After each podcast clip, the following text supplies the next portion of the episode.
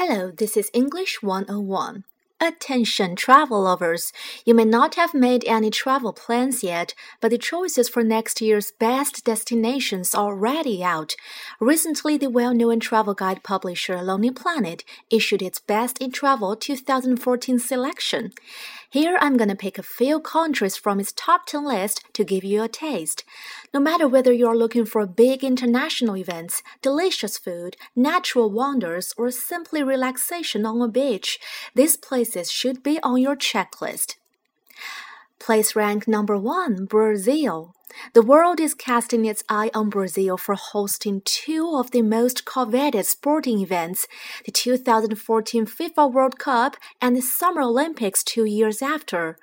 Except for watching exciting games and cheering for your favorite team and players, you can also take a trip to the lungs of the earth, the Amazon forest, to escape the crowds and embrace nature. Either way, Brazil is sure to leave you with an unforgettable memory. Place rank number two, Antarctic. Are you bored with your day to day life? Maybe it's time to go on an adventure and refresh yourself.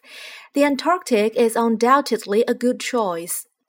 Watching native penguins playing and seeing millions of seabirds flying across the sky is much more exciting than watching TV documentaries. Imagine how cool and fascinating it is to be in a world of majestic icebergs and unexplored mountain ranges.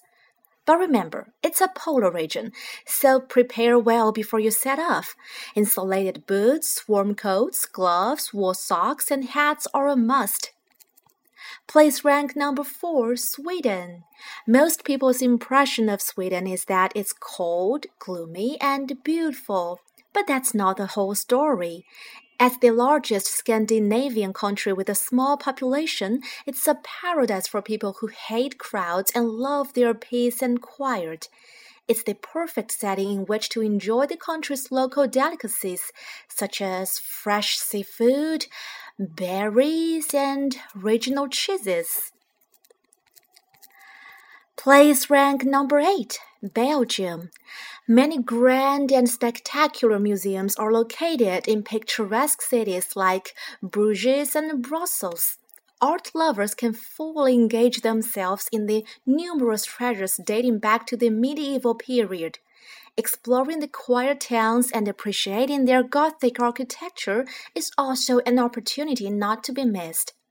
As the hometown of the world's best beers, chocolates, and fries, everyone can be a gourmet here.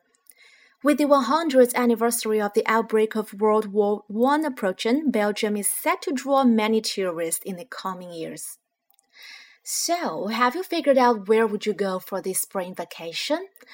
Hmm, I would be thrilled to go any of the places I just mentioned before.